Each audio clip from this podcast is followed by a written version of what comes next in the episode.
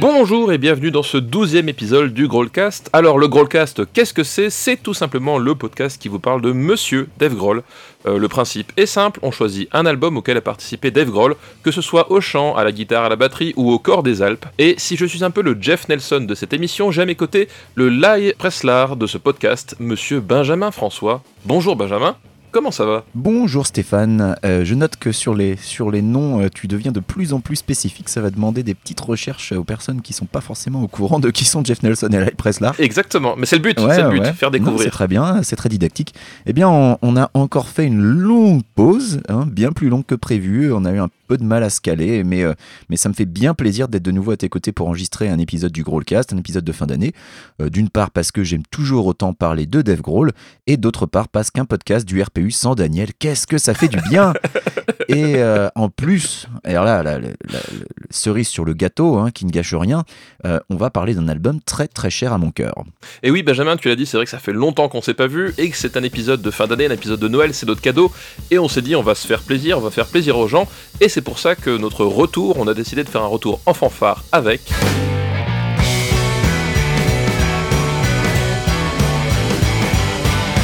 Them Croc Vultures, euh, un album sorti le 16 novembre 2009 et un album que l'on doit au groupe éponyme. Et euh, Them Croc Vultures, en quelques mots, qu'est-ce que c'est, Benjamin? Alors, euh, déjà, un, un petit point prononciation. euh, tu peux prononcer them crooked vultures. Crooked, ça, ça passe tout à fait. D'accord, eh C'est ce qu'on appelle dans le jargon, bah comme ça c'est c'est plus facile à prononcer en plus. c'est vrai. C'est ce qu'on appelle dans le jargon un super groupe. Et qu'est-ce que c'est qu'un super groupe Alors déjà c'est un groupe composé de mecs super, euh, mais c'est surtout un groupe composé de membres qui sont déjà célèbres de par ailleurs, euh, qui ont déjà connu le succès en solo ou avec un autre groupe dont ils sont plus réguliers. La C'est plupart un du peu le all-star du rock. C'est ça, c'est ça, c'est euh, c'est un all-star du rock. La plupart du temps, les supergroupes euh, sont souvent voués à n'être que des collaborations ponctuelles, euh, mais il arrive que certains, deviennent de vrais groupes euh, très prolifiques. Et euh, un des premiers exemples de l'histoire, par exemple, c'est Cream avec Jack Bruce, Ginger Baker et surtout Eric Clapton, excusez du peu, Euh, Eric Clapton qui était euh, membre de The The Yardbirds, un groupe lui-même aussi connu pour avoir lancé les carrières de Jeff Beck et de Jimmy Page, hein, voilà, un, petit groupe avec des, des petits mecs. Ça va, Euh, beau CV. mais euh, on peut aussi citer Led Zeppelin. Led Zeppelin est lui-même un super groupe. Journey, Nick Cave and the Backseeds, ou alors même ABBA. ABBA est un super groupe, il faut le savoir. Euh, Temple of the Dog, les Foo Fighters est un super groupe techniquement. Fantomas, Perfect Circle, Slash Snake Pit, Velvet Revolver. Bon, je vais pas tous les citer parce qu'il y en a plein hein, des super groupes, mais je vais quand même terminer avec deux qui sont assez chers à mon cœur et au tien aussi, je le sais, Audioslave et Prophets of Rage. Mais Them Crooked Vultures, finalement, c'est qui? Eh bien, Them Crooked Vultures, effectivement, c'est tout simplement, ben, évidemment, Dave Grohl, sinon on serait pas là pour en parler. Hein. Euh, Dave Grohl qui revient à la batterie. Euh, on trouve du côté euh, de la guitare et du chant et aussi de, des textes, l'écriture des textes, on a Josh Homme, donc, dont on a déjà pas mal parlé, hein, c'est le leader de Queen of the Stone Age, euh, le batteur de Eagle of Death Metal, euh, il a fait des collaborations avec Iggy Pop, avec Arctic Monkeys, euh, et ancien guitariste de Caius. Voilà, donc c'est quand même... voilà, tu disais effectivement, les, les super groupes, ce sont des groupes constitués de musiciens qui sont déjà célèbres, qui ont déjà une belle carrière. Bon, voilà, Josh Homme, un petit CV qui est sympa. Il se pose Et- là, ouais. Ouais, ça se pose là quand même, hein, dans le genre. Et il ne manque plus que le troisième larron de ce power trio, et ben c'est tout simplement John Paul Jones. Euh, John Paul Jones, est-il besoin de le présenter? Ben, Je le fais quand même, on sait jamais. Euh, c'est tout simplement euh, le bassiste principalement de Led Zeppelin. Le pitch de base, c'est en gros Dave Grohl et Josh Homme, hein, qui sont plus ou moins du même âge, qui se font un gros kiff en jouant avec un de leurs idoles de tous les temps, parce qu'il faut savoir que Led Zeppelin, ben, c'est ça.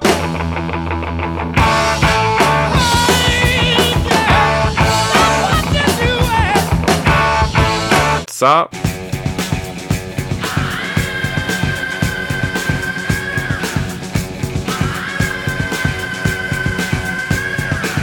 Ou encore.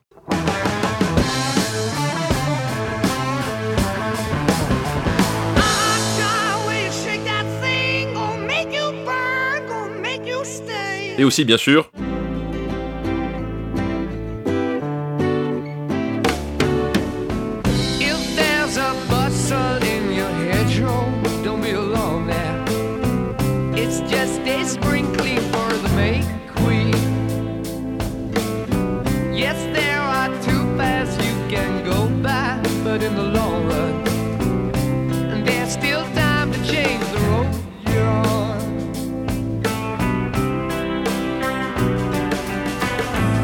Bref, c'est un groupe de légende euh, sans qui beaucoup de musiciens de ces 50 dernières années ne seraient rien, et à commencer par Dave Grohl, euh, qui a été marqué au fer rouge hein, par le jeu de batterie de John Bonham, donc euh, John Bonham, le batteur euh, de Led Zeppelin.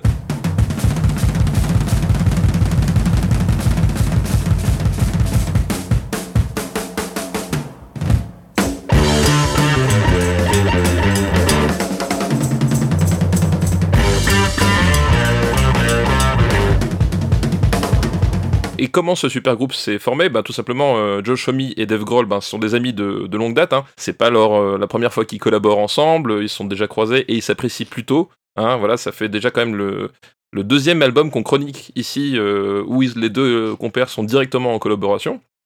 Euh, et euh, il ne manquait plus que John Paul Jones à ce, ce tableau, et ben tout simplement Dave Grohl le rencontre en 2008, puisque en 2008, eh ben que fait, les, que fait Dave Grohl? Il est en tournée avec les Foo Fighters, une tournée qui passe par le nouveau stade de Wembley. Euh, donc le gigantesque stade hein, reconstruit, agrandi, avec je sais plus, mais c'était 60 000 places, quelque chose comme ça. Enfin, c'est un, voilà, un truc assez Mais balèze. oui, c'est le concert où il joue les sardines. C'est le fameux concert, effectivement, où, où il joue les sardines. Voilà, célèbre vidéo qui est très chère à notre cœur, euh, effectivement. Et lors de ce concert, donc il est en Angleterre et euh, il a quelques invités. Et parmi ces invités, eh ben, il fait monter sur scène euh, John Paul Jones, donc, et son, son compère Jimmy Page, donc deux membres de Led Zeppelin, pour jouer avec eux euh, sur scène. Voilà, Dave Grohl se fait un petit peu plaisir. Et du coup, à la suite de ce concert, euh, ça s'est bien passé. Ils sont restés en contact et, euh, et restés dans, dans l'idée que John Paul Jones et Dave Grohl aimeraient, aimeraient bien un jour euh, collaborer et faire un album. Et ben cet album, c'est celui-là, Them Clock of Vultures, dont l'enregistrement débute autour de l'été euh, 2009 à Burbank, dans le studio personnel euh, de Josh Homme. Voilà, que je n'ai jamais visité, mais qui a priori n'est pas très loin de là où j'habite. Euh, le, le groupe livre son premier concert français à Rock en scène le 30 août 2009. Et il se présente sous le nom Les Petits Pois. Euh, Josh Homme arrive sur scène. Bonjour, nous sommes les Petits Pois. Et ils étaient apparus dans différents festivals en, en Europe sous des noms d'emprunt. Euh, pour l'anecdote, ils jouent sur, euh, sur une scène de taille moyenne ce jour-là, puisque la scène principale était occupée par Eagles of Death Metal. Et alors, du coup, il y a plein de gens qui étaient restés pour Eagles of Death Metal qui ont loupé euh, Them Crooked Vultures et qui étaient un peu dégoûtés parce qu'ils n'étaient pas au courant. Moi, je me rappelle, euh, je crois que c'était Zegut qui avait annoncé que Them Crooked Vultures allait jouer sous un faux nom. Donc, c'était pas trop dur en regardant le line-up de deviner qui ils allaient être. hein, parce que les, petits Oui, les quel petits était le faux groupe dedans, quoi. pas trop Euh, le, le concert était euh, complètement incroyable. Euh, la foule ne se fait pas prier et pogote à tout va.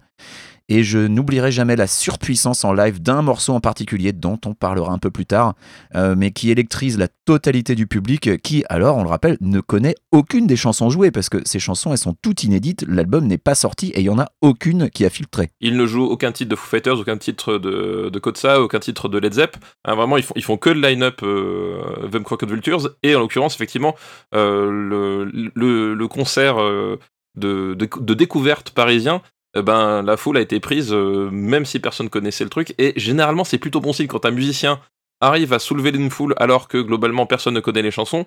C'est déjà pas trop mal parti, on va dire, quand même. Euh, moi, pour, ce... pour cet album, je voulais souligner un petit détail euh, un, peu, un peu technique, mais qui n'en pas, n'est pas si anodin que ça, euh, puisque euh, Crooked Vultures, pour Dave Grohl, ça marque un tournant dans son équipement en tant que batteur. D'habitude, hein, il est sur des, kits de base, enfin, Tama, avec un, un, un tom médium sans tom alto, un tom basse, et la fameuse Black Beauty en guise de caisse claire. En fait, c'est une caisse claire avec une sonorité très particulière, qui est assez réputée dans le, dans le milieu de batteur, parce que c'est une caisse claire qui fait beaucoup de bruit. Voilà, donc j'imagine que Dave Grohl, c'est le genre de truc qui forcément le faisait kiffer. Et euh, voilà, il, jouait sur la Black Beauty depuis, euh, depuis un moment. Et, euh, et là, pour le line-up Them Crooked Vultures, il change. Et en fait, à partir de, de là, qu'il va complètement changer son line-up, c'est-à-dire qu'il va abandonner Tama ou, ou même les Yamaha sur lesquels il, il joue auparavant et passer entièrement chez Drum Workshop. Et avec un, un kit de base, donc avec une caisse claire custom cette fois-ci, un, peu moins, un peu moins lourde que la Black Beauty. Euh, toujours un- une grosse caisse bien fat de, de 24 pouces. Euh, voilà, sachant que le- les, grosses caisses, généralement, le standard c'est 22 pouces, et plus c'est gros, euh, plus ça fait du bruit. Et pour donner une petite idée, par exemple, John Bonham de Led Zeppelin jouait sur du 26 pouces. Et la petite nouveauté, c'est que euh, il a cette fois-ci non pas un tom bass, mais deux tom bass, un de 16 pouces et un de 18 pouces. Et un tom bass de 18 pouces, ça fait aussi pas mal de bruit. Et, donc on va se retrouver à partir de là, et je trouve que ça s'entend vraiment sur cet album-là, dans, dans la batterie faite par Dave Grohl sur un son qui privilégie plus les basses qu'auparavant, les ambiances un peu lourdes, euh, avec un son plus rond du coup, un peu plus chaleureux, mais qui perd un peu en attaque et euh, qui est un peu moins, un peu moins incisif, un peu moins agressif que sur les kits qu'on lui connaissait. euh, qu'on lui conna- connaissait auparavant. Alors c'était l'instant nerd de batterie. L'espace d'un instant, j'ai eu l'impression d'être mes parents quand je leur explique mon travail. Euh, mais écoute, c'était tout à fait instructif. Par contre, j'ai peur qu'on ait perdu beaucoup de gens.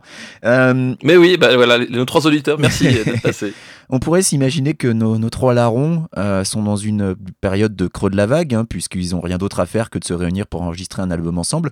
Bah, c'est à la fois vrai et faux. Alors déjà, Dave Grohl, lui, il profite de cet enregistrement pour se reposer un peu parce qu'il sort d'une tournée assez éprouvante. Il a sorti l'année d'avant l'album des Foo Fighters Echo Silence, Passions and Grace. 90 dates en 2008, ça fait quand même beaucoup de dates, surtout que quand tu, traverses la, la planète pour les jouer. Un ultime concert à Los Angeles en février 2009, donc le mois où le travail sur l'album Van Crooked Vultures commence.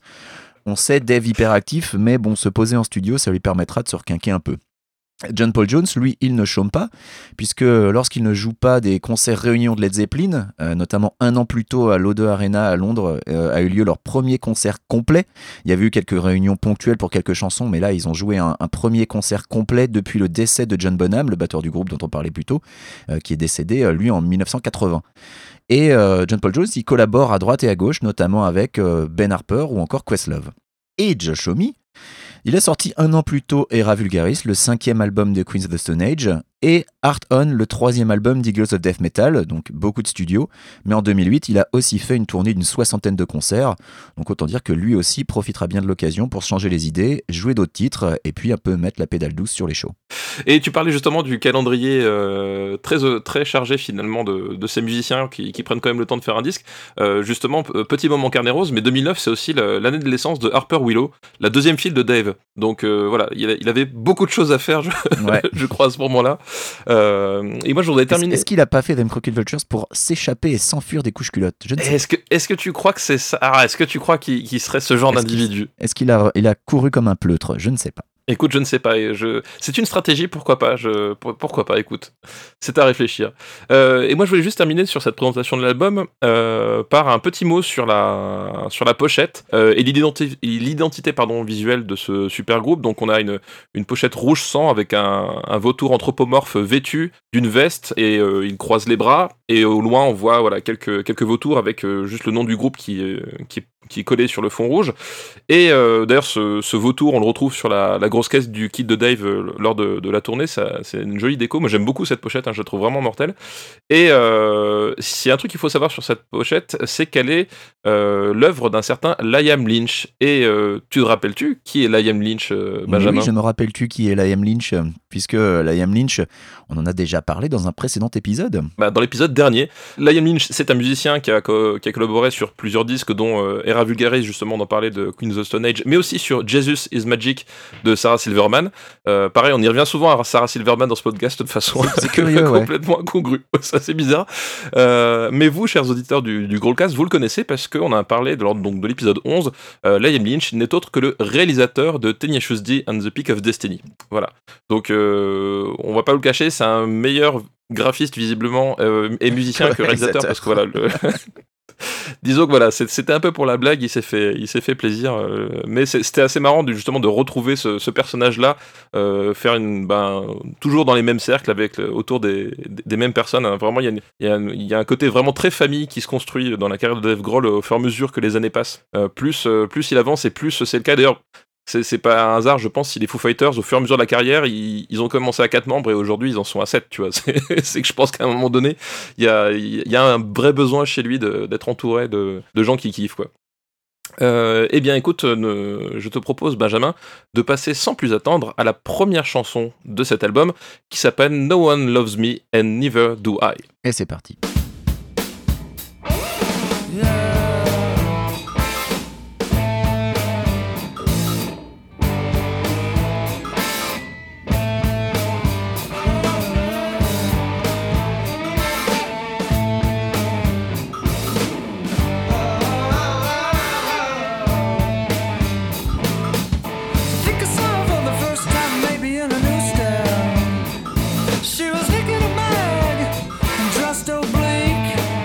On démarre euh, cette chanson et on démarre l'album par un beat de batterie. Donc euh, voilà, ça fait euh, toujours plaisir que ce soit Dave qui lance les hostilités sur un tempo assez lent avec un rythme très chaloupé.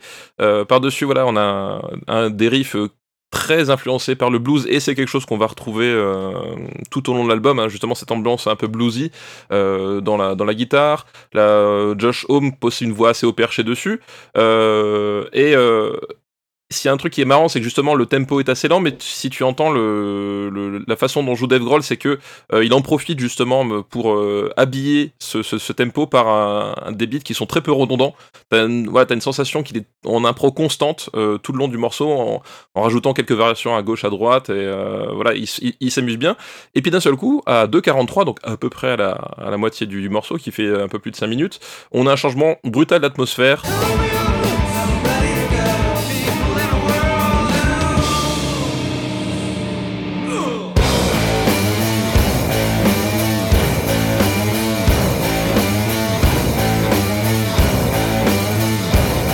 Gros son lourd dans la guitare, groove beaucoup plus direct, beaucoup plus classique dans la dans la batterie. Euh, voilà, les charlets ouvertes pour que ça pour ça bave, pour que ça crache. Le chant est beaucoup moins dansant. Josh Homme part sur des riffs plus agressifs et, avec euh, beaucoup de notes ascendantes, euh, assez proches de finalement justement du son qu'il faisait sur Era Vulgaris qui était son album de Queens of the Stone Age euh, euh, de l'époque, et qui est un album voilà assez décrié, mais qui a un son vraiment très particulier et vraiment très euh, bah, justement très agressif. Et à la fin, on finit sur une cavalcade, cavalcade pardon, de, de batterie, voilà qui, qui fait plaisir, on s'amuse bien. Et voilà, c'est une chanson qui qui est assez intéressante et qui servira de show opener ben, pendant toute la tournée de Them Crooked Vultures. Oui, tu l'as très bien dit, c'est un morceau qui démarre avec un groove très très très Queens of the Stone Age. Évidemment, ça n'est pas pour nous déplaire. Euh, je note que sur le refrain, il y a beaucoup de crash. euh, c'est Dave qui, qui se fait plaisir. Et puis ce changement de rythme, ça sonne toujours comme du Queen of Stone Age, mais comme un autre morceau de Queen of Stone Age, peut-être comme une autre Oui, période de. Queen of Stone Age. Euh, une guitare très lourde et lancinante. Moi personnellement, je trouve ça assez osé comme entrée en matière parce que c'est pas un morceau super facile à digérer en fait. C'est un morceau qui est assez complexe. Et euh, en revanche, le texte, lui, euh, est plutôt simple. Le, le texte parle d'une rencontre entre une fille qui a du mal à s'accepter et qui est, qui est du genre à disparaître sans crier gare, et d'un mec qui lui répond que lui, il se considère euh, comme tout juste bon à servir d'objet sexuel, donc il n'y a pas de souci, quoi. et.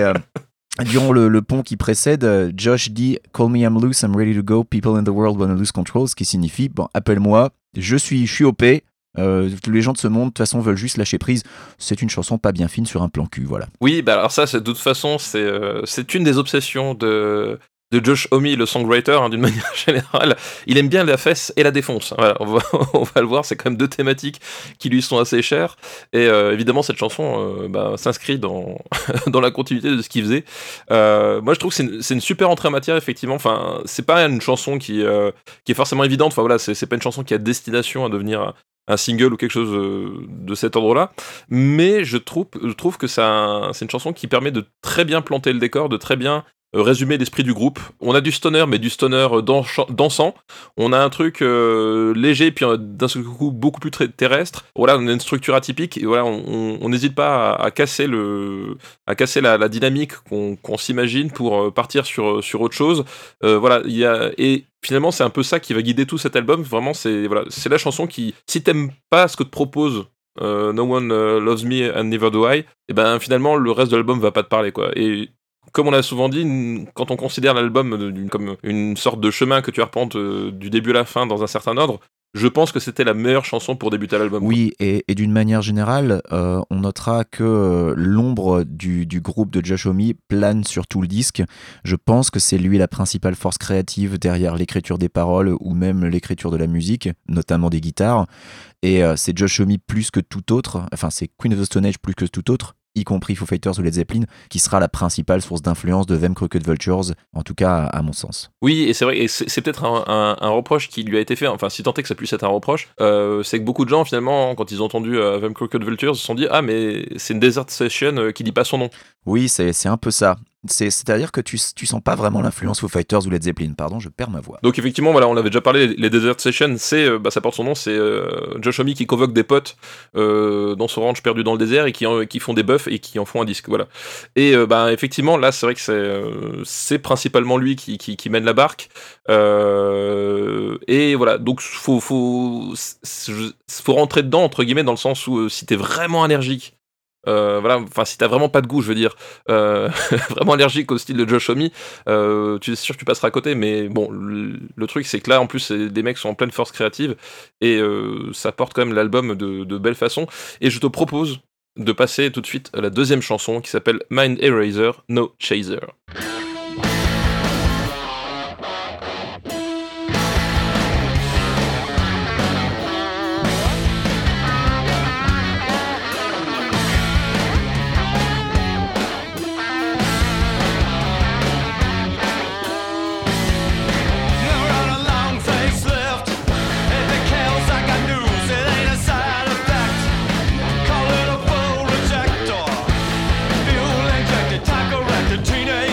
Alors cette chanson c'est le deuxième single du, groupe qui sortira le 3 novembre 2009. euh, donc peu de temps avant l'apparition de l'album. hein. Donc cette chanson va, inaugurer une portion, euh, on va dire la portion la plus classique de tout l'album, euh, où en fait on va regrouper un peu tous les tubes, ou en tout cas euh, toutes les chansons qui sont les plus, euh, les plus à même d'être euh, d'être soit passées en radio, ou voilà, d'être un peu plus euh, mainstream au sens euh, entre guillemets, Euh, des chansons un peu plus évidentes, ou des trucs voilà, qui sont très catchy.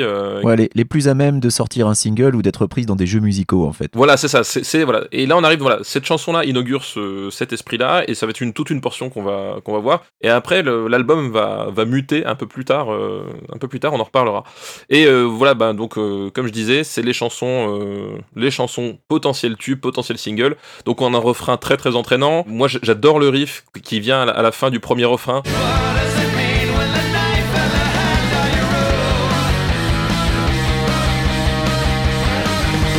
Euh, J'aime beaucoup la, façon dont Josh Homme, euh, d'une manière générale, arrive à caler dans ses chansons des petits riffs comme ça de transition qui sont euh, hyper euh, hyper forts, qui ont vraiment un truc euh, qui qui, t'accroche et qui, permet de relancer la chanson, donner vraiment une, autre atmosphère. Bah là c'est là c'est le cas. Derrière les fûts, bah Dave s'amuse beaucoup. Euh, surtout lors des couplets finalement où euh, sa partition de batterie ne s'efface euh, pas du tout. Il semble vraiment euh, vivre sa propre existence par rapport au reste du, du groupe et par rapport au reste de la mélodie. C'est-à-dire qu'il part vraiment dans un il est presque il est presque dans un autre studio t'as l'impression.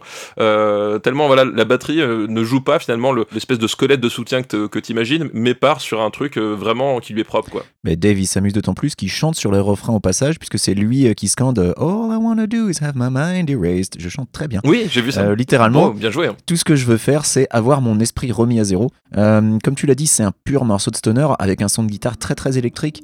Euh, les refrains sont plus longs que les couplets, c'est toujours amusant à relever. Et puis, je, je notais des petites sonorités intéressantes autour de 2 minutes 30 euh, qui illustrent les propos. Pour moi, ça sonne un peu comme une machine du futur qui ferait bip boop avant de te triturer le cerveau et de complètement t'effacer la mémoire. Il y a un truc assez, assez drôle et d'une manière générale, on va, on va le voir, c'est que c'est un album et un groupe avec lequel ils, ils hésitent pas justement à, jouer avec des, avec des petits ponts, des petits trucs euh, très ciblés pour souligner une émotion ou, au contraire un propos. Et, euh, et tu parlais justement du fait de le cerveau qui se fait triturer et qui se fait euh, effacer, enfin c'est le principe des, des paroles. La chanson se termine quand même sur une conclusion au tuba qui arrive mais vraiment comme un cheveu sur la soupe. Ça apporte rien du tout au morceau. Enfin c'est vraiment, c'est complètement décorrélé.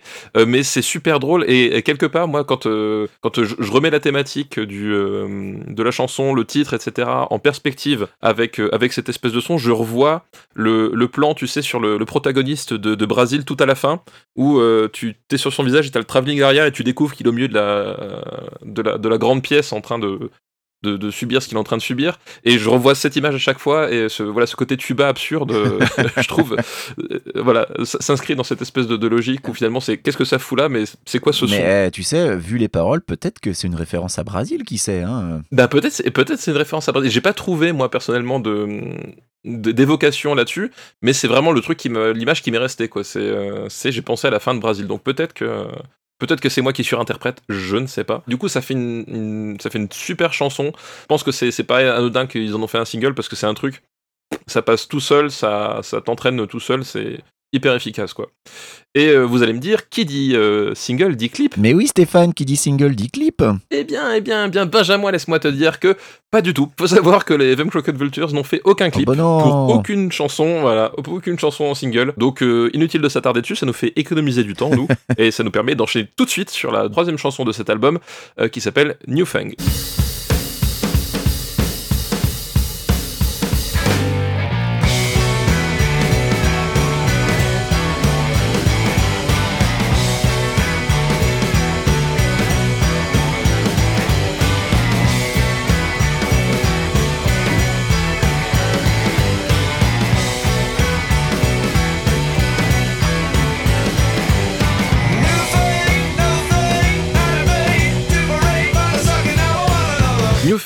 Premier single euh, sorti le 26 octobre 2009.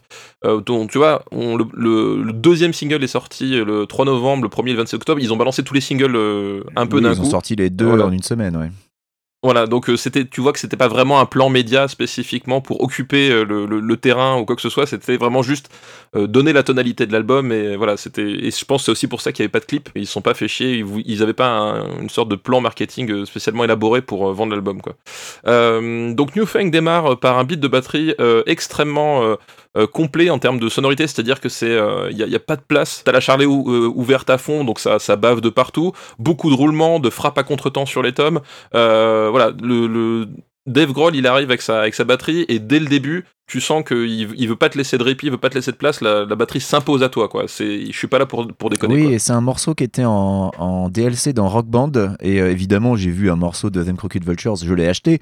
Puis alors, la partition de batterie là-dessus, bah merci bien. quoi. J'ai vite compris. De toute façon, j'ai vite compris avec toutes les chansons qui impliquaient Dave Grohl que la partition de batterie, c'était pas la peine de tenter en expert. Cette partition-là, elle est, elle est vraiment intéressante parce que, comme dit, elle est très très riche, très très complète. Enfin, ça fait partie de ces, moments où Dave Grohl justement euh, joue avec toute sa dextérité pour rentrer dans le schéma. C'est-à-dire que ça, fait un, truc, c'est pas systématique, c'est pas un truc que tu as l'habitude de faire. Faut vraiment rentrer dans le, comprendre le, schéma du truc pour pouvoir rentrer dedans.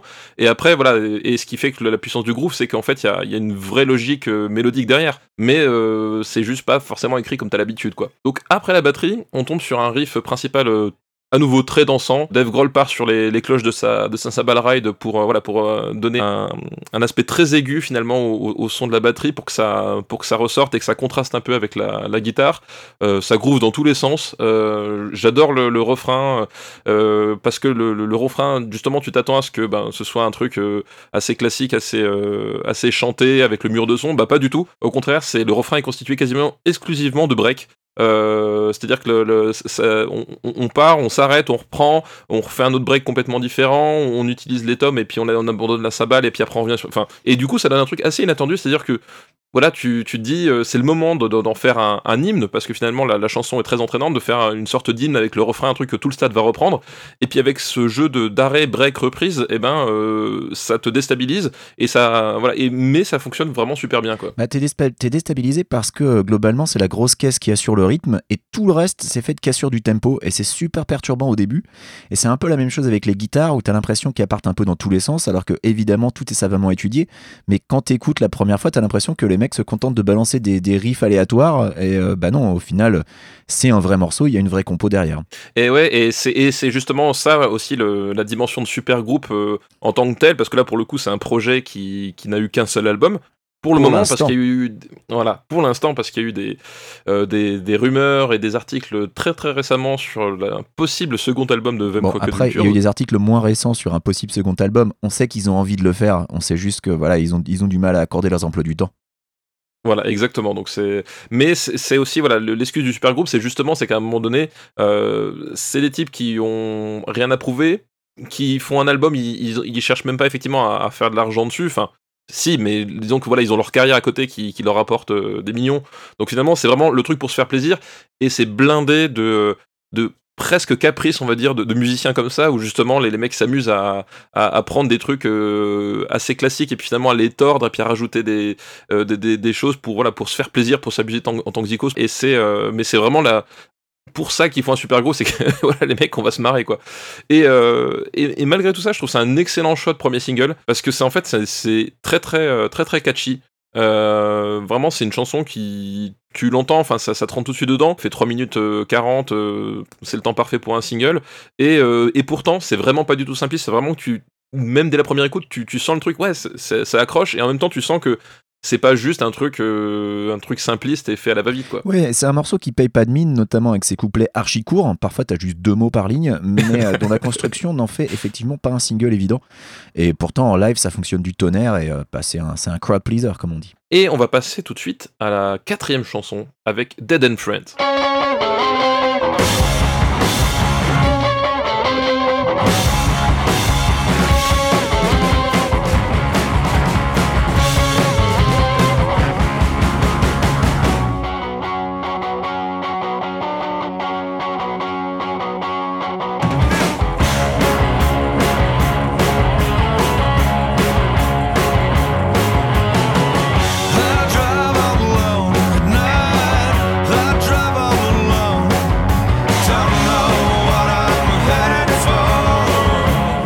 Dead and Friends, donc c'est le troisième single. Voilà, on a fait les trois singles de Les trois d'affilée. Euh, les, les trois d'affilée, quand je vous disais voilà, que c'était la, la partie de l'album qui, euh, qui était la plus, en- pas, la pas la plus classique, mais en tout cas voilà, celle qui avait la vocation la plus grand public, on va dire.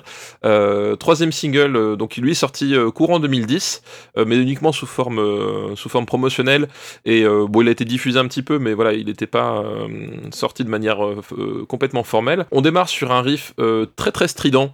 Euh, très euh, très agressif euh, puis on tombe sur une voilà, explosion de la partie rythmique pour conclure cette intro et on embraye sur un riff cette fois-ci beaucoup plus posé et beaucoup plus plus plus lourd plus grave et le groove derrière bah, se fait se fait moins agressif et plus voilà plus entraînant plus on va dire début de soirée quelque part Plus Nuit de folie. plus Nuit de folie, exactement.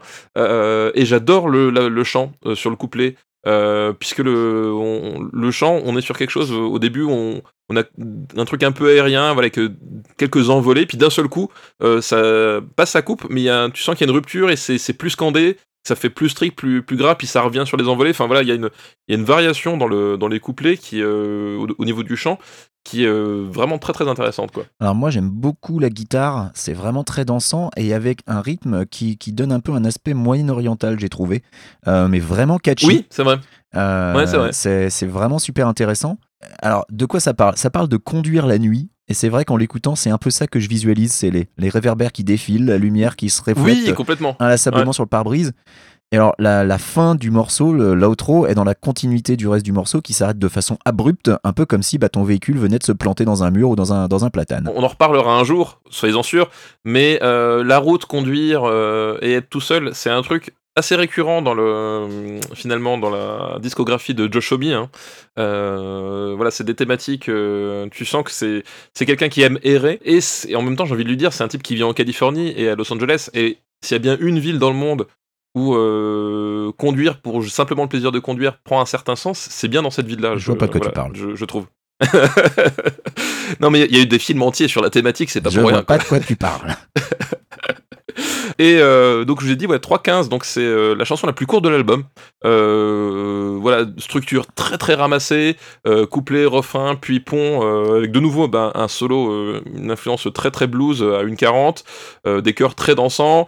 Puis euh, couplet, refrain, euh, alors cette fois-ci très écourté. Euh, Il y a un truc, voilà, c'est on, on s'étale pas sur le truc.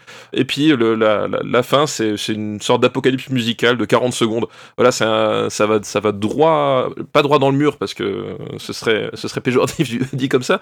Mais effectivement, ça va droit au but. Effectivement, tu, bah, t'es sur la route, sur la, sur n'importe quelle autoroute au milieu de d'un État euh, un peu paumé des États-Unis. euh, tu fonces, euh, voilà, c'est vraiment cet esprit-là et ça fonctionne vraiment, vraiment super bien. C'est un, choix, chanson que- c'est un choix évident pour un single. C'est vraiment catchy, vraiment dansant. Donc, euh, oui, évidemment, c'était absolument naturel d'en faire un single.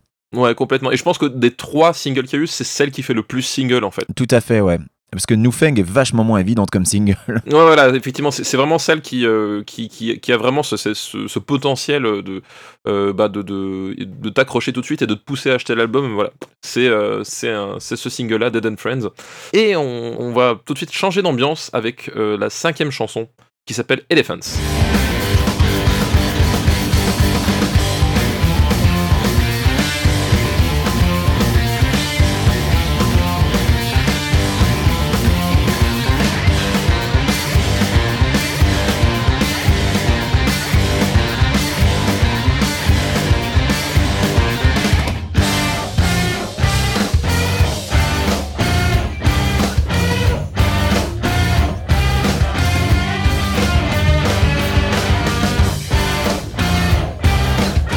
Entame ici une nouvelle phase de l'album, hein, moins classique, on va dire, euh, voilà, moins, évidente. Euh, donc, euh, Elephant, c'est un morceau beaucoup plus long que ce qu'on a eu jusqu'à présent, 6 minutes 50, euh, et qui, cette fois-ci, s'amuse à varier beaucoup ses atmosphères, puisque voilà, on a une minute d'intro avec un rythme à la limite du punk. Euh, voilà, tu sens que là, cette fois-ci, c'est peut-être Dev qui s'est amusé à, donner un peu le, le, le là, finalement, de la, de la composition.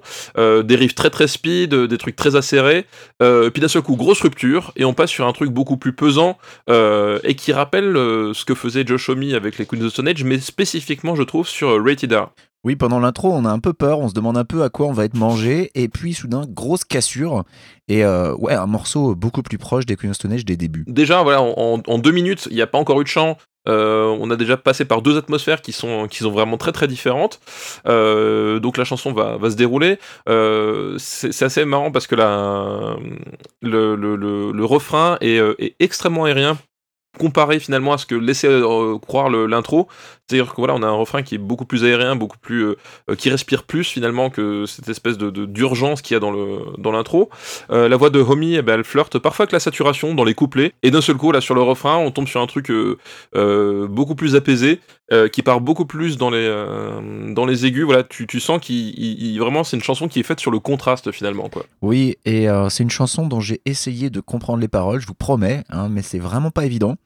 Alors je l'interprète plus ou moins comme une chanson sur le fait que, euh, que eux trois sont désormais des monstres sacrés du rock, donc des vieux éléphants, dont- d'où le titre, mais que euh, ils vont pas se laisser euh, évincer si facilement par les petits genoux, puisqu'il y a un moment où on dit qu'ils vont pas se faire wash away.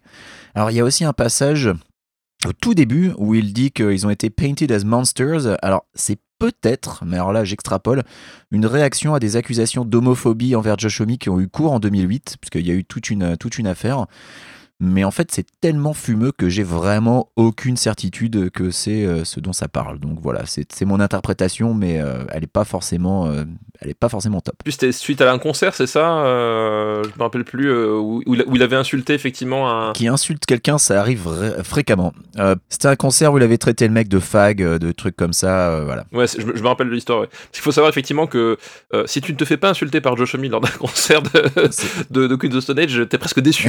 Voilà. Et, euh, et sa défense, avait été que son grand frère est homo, donc euh, c'est l'équivalent du je ne suis pas raciste, j'ai un ami noir. Donc c'était pas terrible comme défense, euh, voilà. C'était pas la meilleure défense. Et effectivement, c'est un, truc qu'on retrouvera malheureusement, enfin souvent, pas, le, les propos homophobes, mais le côté je, vais trop loin dans ce que je dis ou ce que je fais. Et derrière, je fais une excuse pourrie euh, de Josh Homme. C'est un truc euh, voilà, que, qui lui arrivait pas qu'une fois. Bah, on peut dire qu'il a un léger problème avec l'alcool, le pépère, et donc que des fois, hein, ça le dépasse un petit peu. Et je pense effectivement que le fond de l'histoire, c'est pas tant qu'il soit homophobe ou, euh, ou quoi, c'est juste Il que était bourré. Jouer, sur, ouais, jouer sur scène bourré perpétuellement, au bout d'un moment, il se passe des trucs qui devraient pas se passer. Bah, c'est euh, Euh, pour l'anecdote, euh, je crois que c'était le, le leader de, de Royal Blood euh, qui racontait que euh, quand il, quand il collaborait avec euh, Queens of Stone Age, on rappelle qu'ils ont fait une tournée entière où ils ont fait la première partie de Queens of Stone Age. Quand il le, quand il le croisait dans un couloir et que Josh Homme l'invitait à venir le rejoindre dans sa loge, il savait qu'il allait pas sortir, enfin qu'il allait sortir en titubant quoi. Qu'en gros, il avait, il avait des petits problèmes de tequila. Il avait des petits problèmes de tequila. Et euh, moi, je ça, c'était il y a deux ans. hein. C'est pas, c'était pas super vieux. c'est pas super vieux et c'est vrai que moi je, bah, je, me- je me rappelle euh, je me rappelle bien du, du concert pour la tournée où ils avaient ressorti le premier album de Kotsa où euh, on avait été ensemble Tout à fait. Euh, il était mais fin bourré et surtout il a, il a commencé le concert bourré mais entre les chansons il buvait tout le temps euh, du, du vin il, avait- il y avait une bouteille de Ouais. vin sur la sur l'ampli et il se servait entre chaque chanson quoi c'est à dire que c'est c'est un peu finalement quelque part le- j'ai envie de dire le le la face d'ombre de Dave Grohl sur, sur ce point là en tout cas euh, qui est un type euh, hyper festif et euh, avec, au contraire avec un rapport plutôt sain avec son public et, et avec la scène etc Josh Homme voilà tu sens qu'il y a un- des trucs à exorciser quoi Oui, bah Josh Homme, je pense qu'il y a des chances que son, son foie l'exorcisera avant nous. hein. Ah, c'est pas faux. Bah, D'ailleurs, on avait parlé dans, dans l'épisode euh, justement sur euh, Like Clockwork, euh, qui était l'album euh, du, du fond du trou, voilà, où il était en pleine dépression, Ouais, tout à parce qu'il s'était fait rattraper par ses, par ses propres démons. Euh, donc voilà, que, que voulez-vous, c'est c'est compliqué la vie d'artiste aussi. Euh, bah écoute, voilà, je propose de passer à la sixième chanson qui s'appelle Scumbag Blues.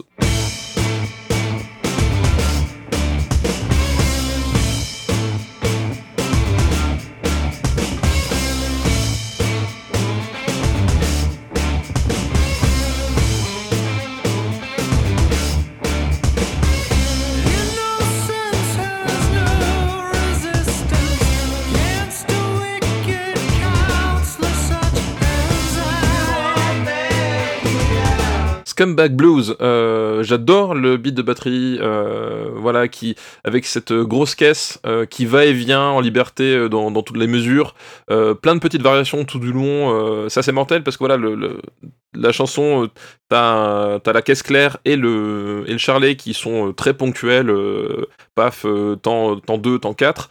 Et au milieu de ça, t'as la, la, la grosse caisse qui semble vivre sa propre vie, qui va, qui vient, qui vient sur les temps, les contretemps, qui... et, euh, et ça donne vraiment un truc très vivant à ce beat de, batterie. Et, euh, et en plus, le, mix sur cette chanson-là met particulièrement en avant, la, je trouve, la, grosse caisse, plus que sur les chansons, euh, chansons précédentes. Et euh, la basse accompagne ça. C'est d'ailleurs au milieu de la chanson, c'est l'instrument qui va devenir, euh, qui va soutenir la mélodie d'intro en fait. C'est-à-dire que le- la mélodie d'intro jouée à la guitare euh, normalement, eh ben il va y avoir une transition euh, de, de, de cette mélodie vers la basse, euh, et c'est finalement la basse qui va donner l'identité, euh, l'identité mélodique du, du morceau. Et la guitare bah, va partir dans des trucs beaucoup plus déstructurés. Et donc là à nouveau, on est sur une chanson bah, qui qui, a- qui se retrouve être assez expérimentale finalement. On change de structure pour chaque instrument séparément à différents moments. On revient, on repart. Voilà, et ça donne un truc très, très particulier sur, euh, sur cette chanson, mais qui fonctionne bien une, une fois de plus. Quoi. Moi j'aime beaucoup l'intro, euh, la batterie qui mène le truc et euh, Omi qui ouvre très très haut dans les aigus avec Dave au cœur une fois de plus. Et puis la, la guitare se permet des petites fantaisies à la fin de chaque phrase musicale. C'est comme un mini solo Ouais. en effet. Et puis bah, t'as le plus gros solo ensuite durant cette deuxième moitié de chanson. On retrouve de nouveau le, le- le- les influences de blues une fois de plus. Euh, les riffs, justement, alternent entre ces ambiances blues et les am- ambiances très euh, plus stridentes hein, finalement. Euh, et je trouve que justement ce qui ressort au final de cette chanson, c'est un sentiment d'urgence assez maboule lors des refrains. J'adore le, le riff des, des, refrains où euh, voilà, t'as l'impression que c'est euh, presque une, euh, presque une, une, sirène ou quelque chose. Enfin, il y a vraiment ce sentiment qu'il il se passe un truc grave et impérativement dangereux qui, au moment du, du, du, du refrain, ça donne une ambiance vraiment folle.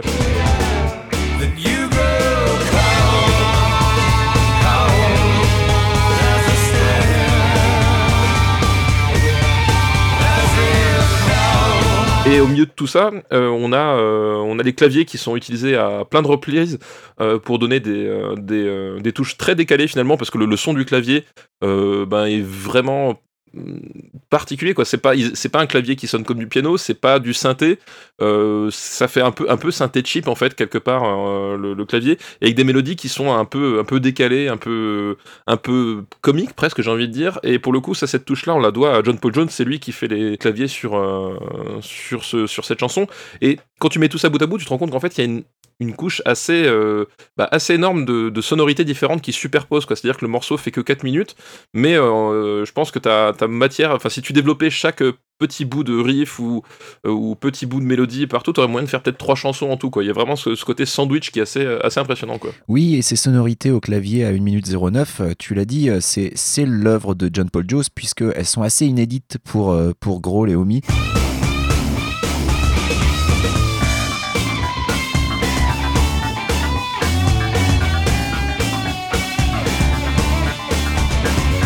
Clavier, c'était pas un instrument qui était très utilisé. Alors, de nos jours, chez les Foo Fighters, il y a maintenant un claviériste officiel, mais à l'époque, c'était pas le cas. Et puis, euh, ce morceau, Scumbag Blues, c'est euh, un de ceux sur lesquels je trouve que, Dave martèle le plus violemment ses fûts. Euh, il y va vraiment, il se fait plaisir. Je, je- j'entends un peu la, la guitare comme une voix qui hurle. C'est un peu comme ça qu'elle est utilisée. Oui, Euh, c'est lors vrai, de ouais. la montée des chœurs à 1,44 et à 3,45, t'as l'impression que, bon, en fait, on utilise la guitare parce qu'on pu- on n'avait pas de cantatrice sous la main, donc on va, on va prendre une guitare.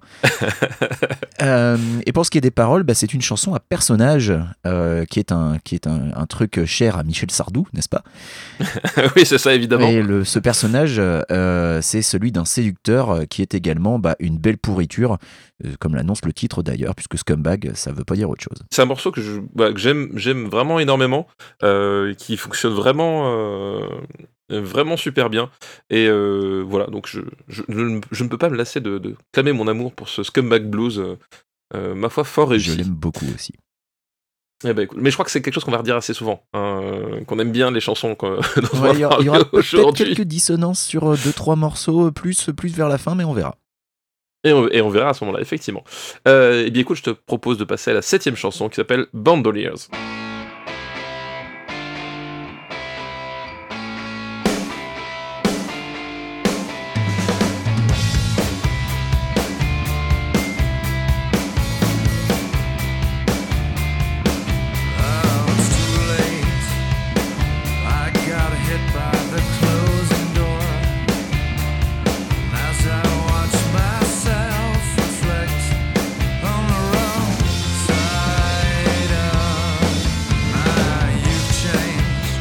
Bandoliers, euh, j'adore le riff de début. Euh, c'est un riff qui, je pense, est littéralement composé de deux accords, hein, euh, mais qui te pose immédiatement une atmosphère euh, assez mélancolique, je trouve, et vraiment hyper efficacement. Tu étais tout de suite plongé dedans. Voilà, c'est un truc. J'aime quand une chanson se produit ça, c'est-à-dire que tu as deux accords seulement, mais il y, a un truc qui fait que paf. T'es immédiatement dedans. Euh, petit solo à une 20, c'est vraiment un truc, euh, voilà, je l'ai déjà dit. Donc, Queen of the Stone Age, j'aime la façon dont Josh Homme cale des, des micro-breaks, enfin des, des micro-solos pour, euh, pour lier les différentes parties de sa chanson et qui, voilà, qui ont vraiment une identité très forte. Bah, c'est le cas ici aussi à une minute 20. J'adore vraiment le, cette espèce de, de, petit solo qui, qui, se pose et qui, et qui repart en fait. Et ce qui, ce qui fait le génie, je trouve, de, de, de ça, comme dans d'autres chansons de Queen of the Stone Age, c'est justement que ce soit vraiment éphémère et que ça ponctue vraiment la chanson et ça donne une profondeur assez, assez incroyable. On a un beat euh, qui devient syncopé euh, autour de la troisième minute pendant une minute entière, de la troisième à quatrième minute, avec euh, beaucoup d'alternance dans les roulements et c'est complètement ma, cam en tant que batteur voilà c'est parce que ce que j'entends là autour de la troisième minute euh, c'est euh, j'aime vraiment ce que fait Dave Grohl là et c'est assez rigolo parce que si tu écoutes bien en fait si tu, tu vois un peu comment comment la chanson est construite ce pont là de, de, la troisième à la quatrième minute euh, c'est finalement un, solo de batterie puisque si tu écoutes bien les, les autres instruments ils, ils soutiennent la chanson et ils accompagnent la batterie mais en fait le ce qui va donner vraiment euh, l'identité à ce passage et le, et le corps et la, la- mélodie particulière, ben, c'est la batterie. Donc c'est c'est vraiment un solo de batterie qui se cale euh, pendant une minute au milieu de cette chanson-là.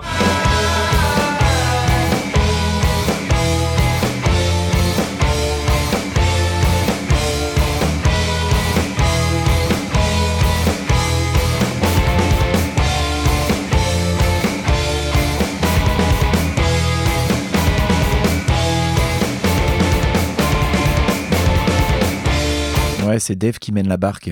Euh, c'est un morceau qui démarre moins légèrement que le précédent, euh, mais qui au final me semble plus dansant.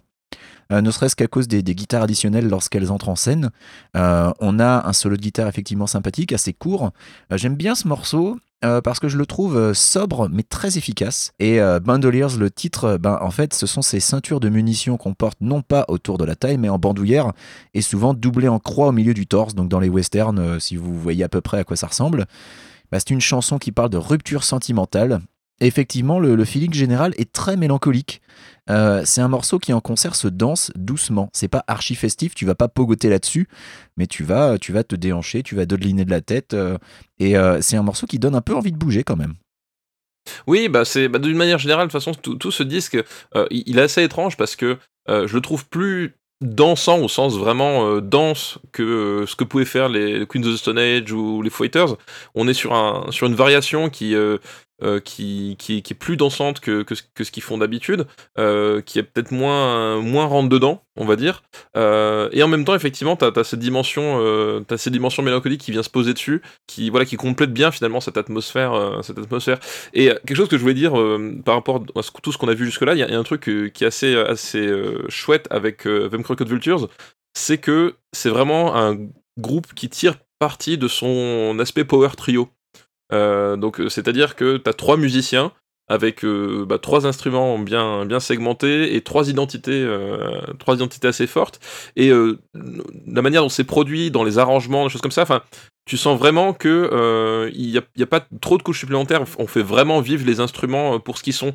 Euh, c'est voilà, au fur et à mesure de la, euh, de la progression, on va dire, de, de, de- des Foo Fighters ou de Queen of the Stone Age, euh, c'est des disques qui vont devenir de plus en plus arrangés, avec de plus en plus de, de, choses très pointues, de- d'ajouts euh, spécifiques au studio que tu ne retrouveras pas en scène, Ouais.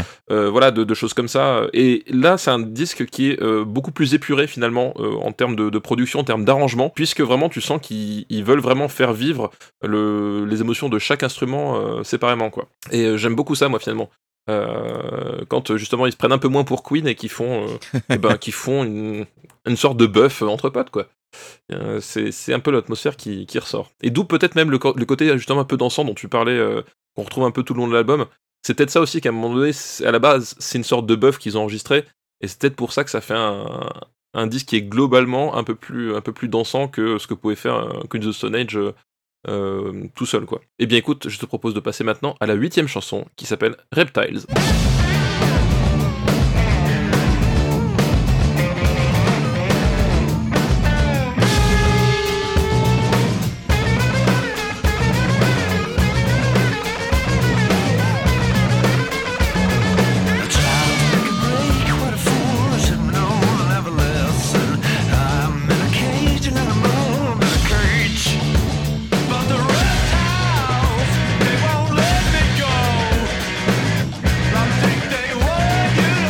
Reptiles, c'est une pure atmosphère euh, stoner. Voilà, là pour le coup, on peut pas faire plus. euh, on roule à fond dans le désert, euh, la capote ouverte que ça. C'est même carrément du Caius en fait, je trouve en termes en termes d'atmosphère sur ce morceau. Ouais, ouais, c'est du Caius. c'est vraiment du Caius à, à- Ou à- du, ou du Kotsa premier album. ou du coup de sa premier album. Donc voilà, c'est c'est quand même des, des références qui sont assez bonnes, on va dire. hein. je crois qu'on peut, on, Oui, oui, on, ça va, c'est pas mal. on peut dire qu'effectivement nous ça nous parle. Ça a du potentiel. Ça a du potentiel. Avec ça, c'est un morceau qui, je trouve, part dans- un peu dans tous les sens. Il n'y a pas véritablement de mélodie, euh, à part au, au niveau du chant, mais euh, la, la guitare, en fait, elle, elle a- t'as l'impression qu'elle vit sa propre vie, elle n'a pas de structure parfaitement établie, Euh, elle s'exprime beaucoup par, euh, par saillie, c'est-à-dire que tu as des moments, c'est, pouf, elle, va revenir par, par devant, t'agresser et repartir. C'est un peu comme, euh, comme un mec dans le métro qui te gueule dessus puis qui, qui sort la station d'après, tu sais pas pourquoi. Bah, c'est, un, peu, un peu cette idée-là. Euh, beaucoup de ruptures, euh, puis d'un seul coup, elle va s'effacer complètement euh, et partir dans des, dans des nappes de, de, de, de fond, euh, de fond qui sont très éthérées, euh, puis ça revient sur des riffs très, euh, très agressifs, très, euh, très acérés. C'est vraiment la synthèse, enfin c'est en tout cas le pont entre Caius au niveau de l'atmosphère et, euh, et peut-être Era Vulgaris aussi qui en termes justement de, un peu de- d'expérimentation sur la guitare qui était aussi un album où parfois la guitare elle partait complètement en latte avant de revenir euh, voilà c'est ça fait un- je pense un peu la synthèse euh, là-dedans quoi T'as un mix de guitare assez grasse euh, ou de sons métalliques très épurés sur la rythmique en fait. C'est ça qui est intéressant, c'est ces différentes sonorités de guitare. Et puis le chant qui effectivement est aérien sur les couplets et jusqu'au moment du refrain où le mot reptiles est très très appuyé. Mais comme tu l'as dit, c'est extrêmement foutraque et donc très réjouissant je trouve. Là aussi, c'est vraiment la, la, la chanson de Buff. hein. C'est les, gars, on part sur une idée autour du chant et on, on se fait plaisir autour. Et, euh, ça donne un morceau qui, euh, qui est assez puissant. Enfin, j'adore les, riffs qu'il y a dedans. Enfin, Josh Homme, quand il, fait des riffs, c'est- toujours bon à prendre. Et puis là, ben, là, il se, fait, bien plaisir et nous aussi, quoi. Euh, on arrive, on arrive tout doucement à la neuvième chanson hein, sur, on en a combien? 13 en tout, hein, c'est ça? Neuvième chanson sur 13, cette chanson s'appelle Interlude with Ludes.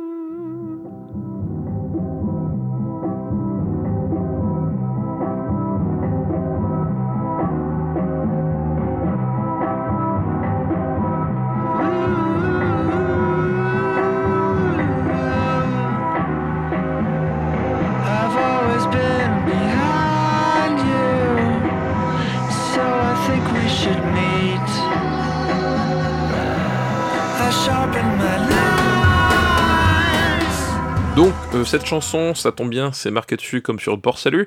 euh, c'est un interlude, donc euh, interlude avec des ludes, euh, ludes étant des cachetons, figurez-vous. Oui, pour être plus précis, le mot vient de la marque Quaalude et c'est de la métaqualone. C'est un équivalent des barbituriques et bah, une drogue récréative extrêmement populaire dans les années 60-70. Donc voilà, bah, on l'a dit, bah, c'est une chanson de mec défoncé, tout simplement. Musicalement, on est sur quelque chose qui fait le lien entre Rated R et Era Vulgaris, donc deux disques de Queen of the Stone Age. Euh, car voilà, tu retrouves vraiment des ambiances de Rated R. Parce que Rated R, globalement, c'est un album de mec défoncé, hein, sur à peu près tout l'album.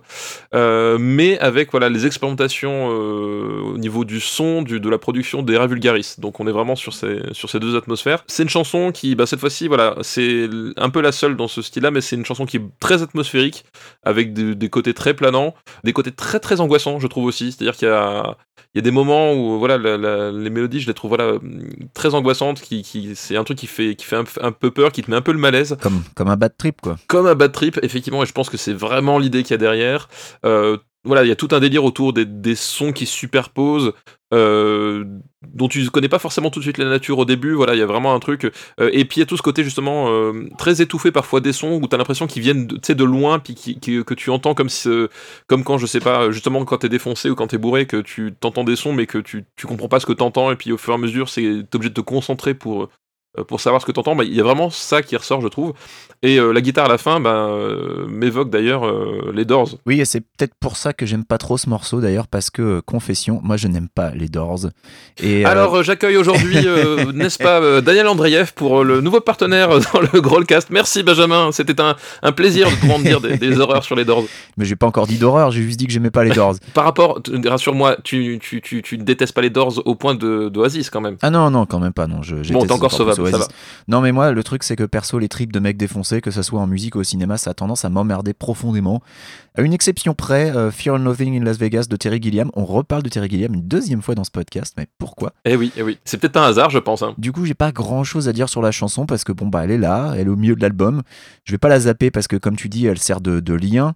Mais c'est pas du tout un morceau que j'irai écouter au pif quand j'ai envie de me faire un petit Them Crooked Vultures. Tu vois, je, je pense pas de toute façon qu'elle ait cet objectif. Euh, elle est juste là pour faire, euh, pour faire un interlude. Donc, euh, oui, voilà, bah, elle est là, je la zappe pas, mais c'est vraiment pas mon morceau préféré. Oui, et effectivement, même en concert, c'est une chanson qui, qui sert de transition finalement entre le corps principal de la setlist et le tiers final.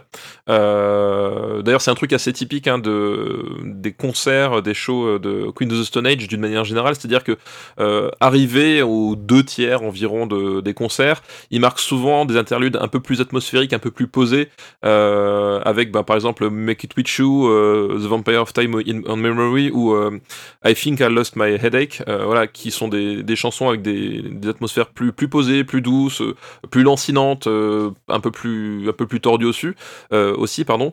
Euh, juste avant bah, de d'envoyer le dernier tiers du concert qui consiste à généralement une sorte d'escalade progressive euh, du pogo euh, en envoyant la purée de, façon maximale et dans les concerts de Them Crooked Vultures, Interludes with Ludes, bah, elle se place comme ça, et voilà, c'est ça, je pense, effectivement, sa raison d'être. C'est une chanson qui existe pour structurer l'album, et qui existe pour structurer les concerts.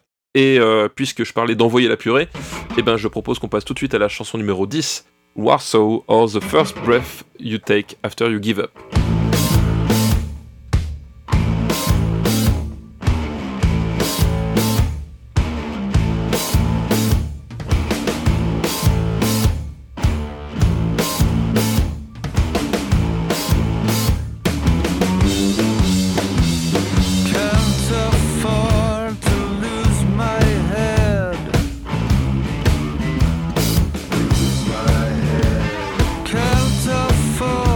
Cette chanson-là, euh, c'est traditionnellement le morceau qui termine les concerts de ce super groupe.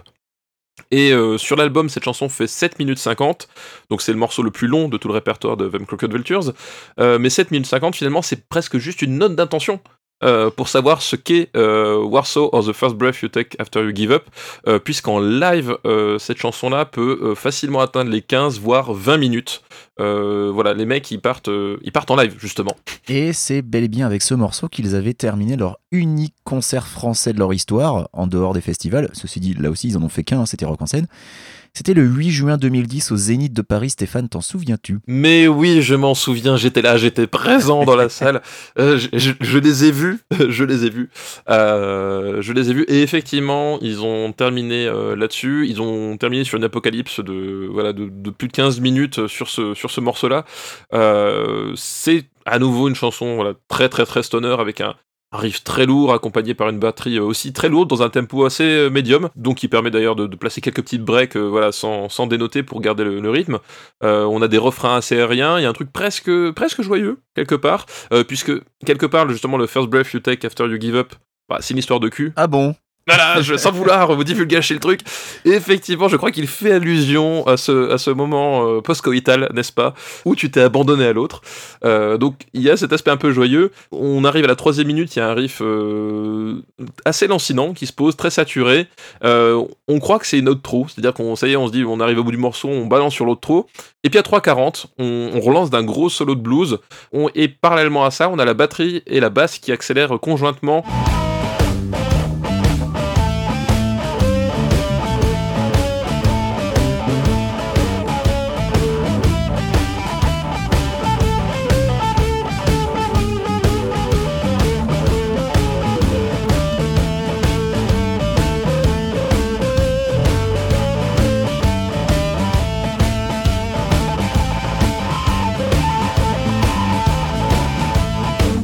Pendant, euh, pendant pratiquement deux minutes, jusqu'à arriver à la cinquième minute, et puis là, on est sur un truc, euh, bah, une explosion musicale quelque part, voilà, euh, avec des, des- tonalités, voilà, presque de cataclysme, presque angoissantes, euh, la batterie change de tonalité, et évidemment, évidemment, c'est ce moment-là qui en live fait que ça part tout en cacahuète.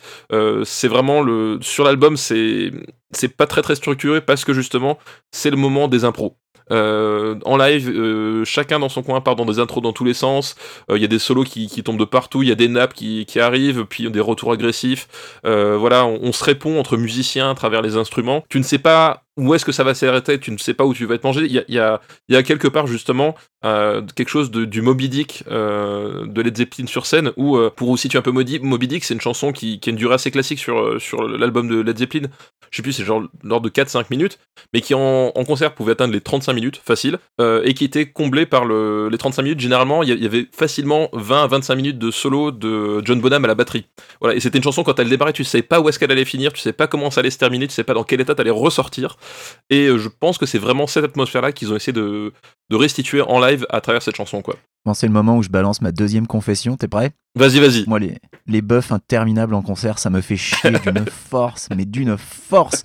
Alors, ça me donne toujours l'impression que le musicien, il se fait plaisir, et c'est cool, hein, mais il oublie complètement qu'il y a un public qui a payé cher pour le voir et se faire plaisir aussi. Et autant, 3-4 minutes d'impro, j'ai aucun problème avec, c'est même bienvenu, hein, c'est toujours sympathique d'avoir un peu d'impro, de, de trucs euh, un peu neufs.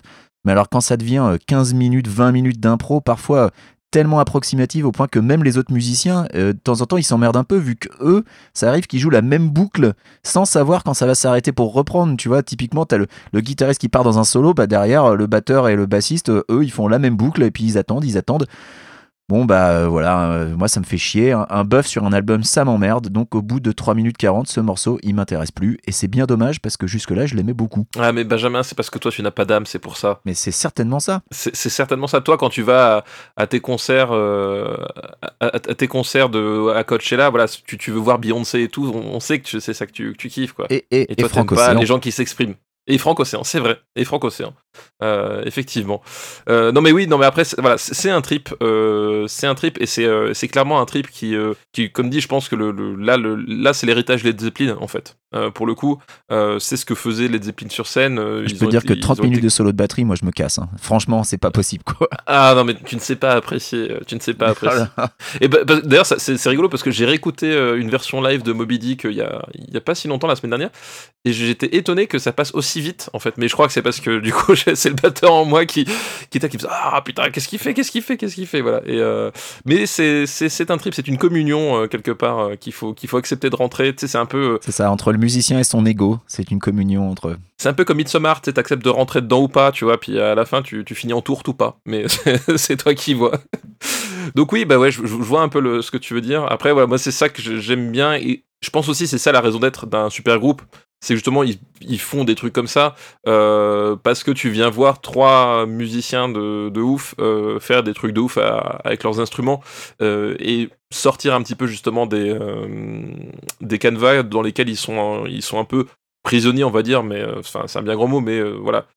Un concert des Fighters, tu sais globalement que ça, ça ressemble à un, con- un concert de Queen of Stone Age aussi. Voilà, là l'idée c'est bah, faire justement des trucs comme ça qui sont un peu, un peu en dehors. Donc on arrive à la, à la fin de ce deuxième segment. Donc c'est clairement le segment le plus, le plus barré, le plus Expérimental, de, ouais, complètement expérimental du, euh, du disque. Ça fait parfois des, des trucs effectivement qui peuvent, euh, ils peuvent dé- vraiment déstabiliser et qui, euh, et qui sont, qui sont assez audacieux, on va dire quand même, malgré tout, proposer des trucs un peu, un peu bizarres comme ça dans, dans ces albums-là, surtout qu'en plus, Dave Grohl garde quand même l'image du, euh, du mec de Foo Fighters ou, ou Nirvana, c'est-à-dire que voilà, c'est que euh, beaucoup de gens oublient que c'est un musicien de ouf euh, derrière, que c'est pas juste le mec qui a fait Learn to Fly, quoi. Euh, non mais voilà, et, et- et je pense que ce, ce projet-là, c'est c'est aussi euh, pour lui, et on en reparlera plus tard, mais il y a d'autres projets où justement, où il essaie justement de, de- de se faire des trucs pour lui, où il montre qu'il est pas le mec de Learn to Fly. C'est pas la première fois que tu parles mal de Learn to Fly. Je pense que va falloir un jour qu'on en parle plus, plus, en, plus en détail. Enfin, qu'on en parle plus, mais j'ai un, j'en reparlerai, mais j'ai un rapport assez euh, contradictoire avec cette chanson. On- mais on verra. C'est, mais en tout cas, c'est un, ce qu'on appelle un casus belli dans la, clé- dans la carrière de Dave Grohl, quoi. Euh, et donc maintenant, on va passer à la dernière partie de l'album, hein, qui, euh, qui est inaugurée par une chanson qui s'appelle Caligulov.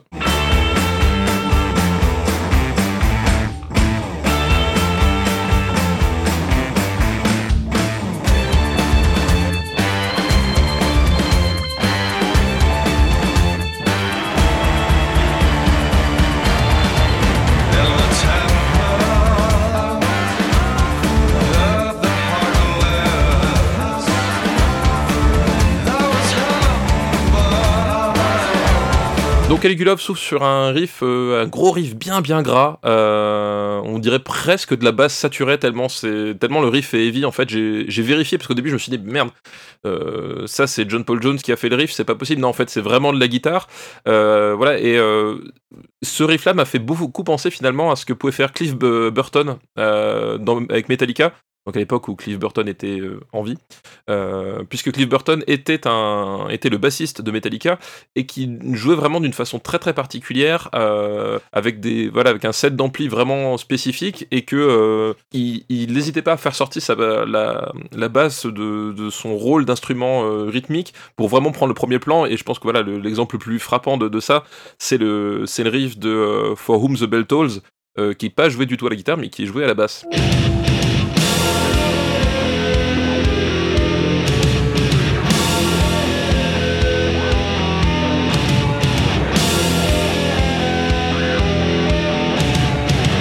Alors moi, curieusement, va savoir pourquoi, ça m'a un peu fait penser euh, aux Irlandais de Thérapie, en moins énervé, mais je sais pas, je sais pas pourquoi ça m'a ça m'a rappelé des morceaux de Thérapie, sauf vers 3 C'est très bon, minutes Thérapie. 30, C'est très bien Thérapie. Sauf vers 3 minutes 30 où là, euh, ça, ça balance la purée et du coup, c'est plus vraiment le même style. Mais je trouve qu'à ce moment-là, la batterie sonne très très tribal et c'est plutôt sympa, je trouve.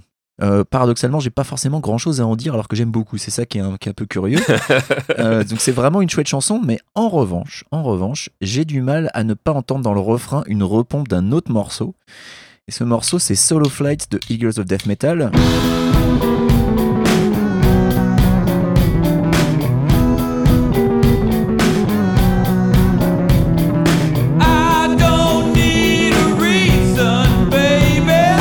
Repompe, c'est un sujet que Led Zeppelin connaît bien, hein. On va pas, voilà. Même si là, pour le coup, c'est pas archi grave, vu que bah, l'auteur de Solo Flight, c'était déjà Josh Homme. Oui, et, euh, et j'ai envie de dire, même euh, Eagle of Death Metal, c'est un truc qu'ils font tout le temps aussi, c'est-à-dire qu'il y a plein de chansons d'Eagle of Death Metal qui sont reprises d'autres groupes que de Jesse Hughes, en fait. Euh, c'est un truc qui est, qui est assez récurrent chez eux aussi, c'est, euh, et c'est un peu, je pense aussi, le, le corollaire de la logique des Desert Sessions. C'est-à-dire qu'il y a plusieurs chansons des Desert Sessions qui sont atterries dans, les, dans des albums de Queen of the Stone Age, par exemple. Bah, Make It With You, par Euh, exemple. Make It With You, même, même No One Knows, à la base, était joué au- sur les Desert Sessions lors des, des premières versions. Donc, euh, effectivement, est-ce qu'à un moment donné, justement, il y a quelque chose de, de conscient là-dedans, dans la démarche de Josh Homme Euh, Je pense que c'est- c'est pas, c'est pas impossible que, justement, il, s'est senti autorisé à euh, reprendre euh, le travail qu'il avait fait avec euh, son autre pote Jesse Hughes pour Crooked Vultures. Ouais. Euh, moi, j'aime bien, outre la basse, il, il s'amuse à, à couvrir le, le- le morceau de, de nappe de synthé euh, pour faire les arrangements, pour accompagner, euh, et ça donne une touche un peu psychédélique au morceau. Bah, dans l'intro, c'est carrément de l'orgue électronique, donc bah, ça rappelle encore les Doors, une fois de plus. Oui, oui, bah, y a- voilà, il y, a- il y a une certaine filiation, et c'est très très bien. les- N'écoutez pas Benjamin François, c'est très très bien les Doors.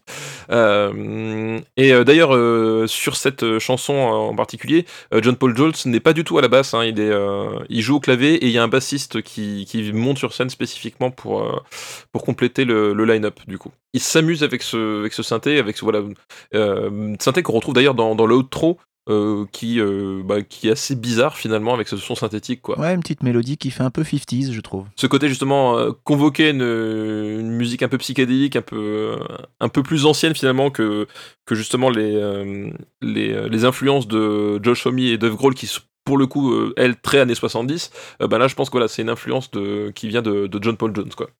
Et on arrive tout de suite eh bien euh, je pense à une chanson qui va légèrement te plaire mon cher Benjamin à moins que ma mémoire soit défaillante mais cette chanson s'appelle Gunman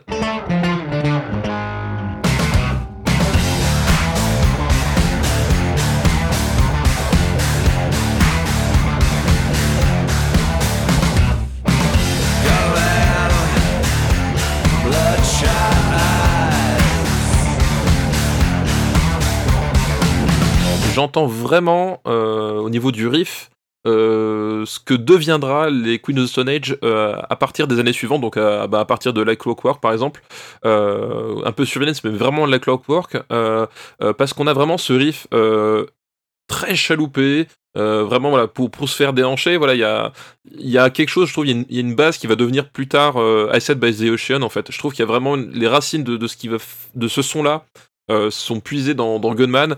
Euh, c'est funky, c'est décontracté. Euh, euh, T'as une batterie métronymique dont le beat est basé sur un jeu de tomes et, et de la charlée à contretemps. Voilà, il y a vraiment un truc très dansant, très très funky, euh, un son un peu plus synthétique euh, dans- lors, des, euh, lors des couplets qui tend presque vers, les années 80. Et puis après, explosion lors des refrains, c'est vraiment la chanson faite pour remuer les foules, hein.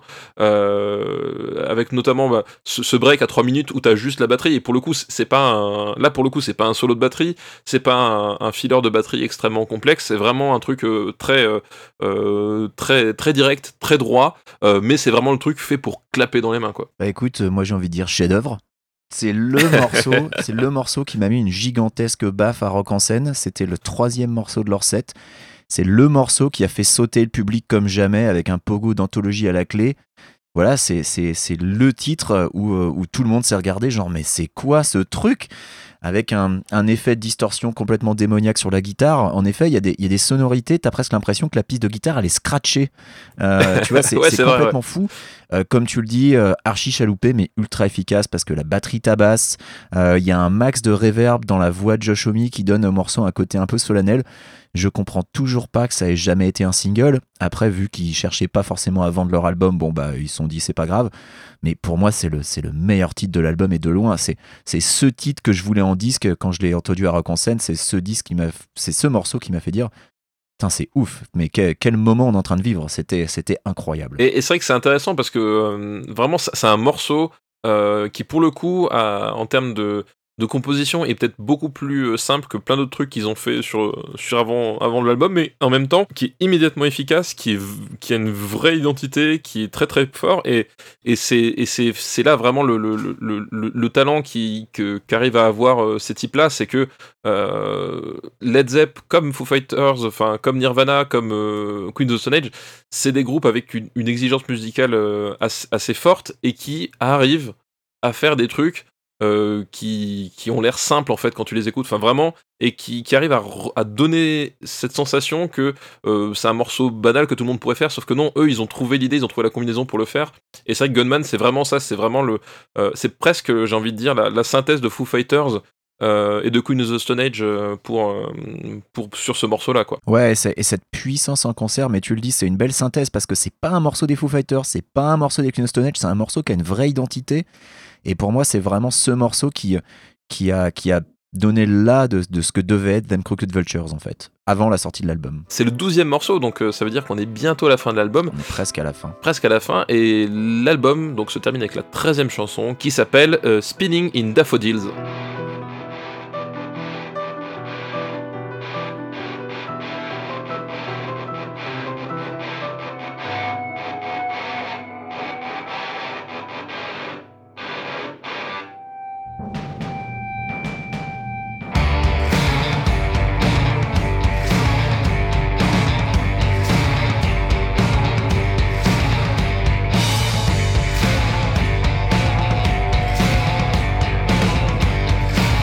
Là aussi, euh, chanson de fin de concert généralement, donc pas la chanson de clôture puisqu'on l'a dit, euh, c'était Warsaw, euh, mais c'est une chanson voilà, qui fait 7 minutes 28 euh, pour le, sur le disque et qui à nouveau laisse pas mal de place pour caler des intros.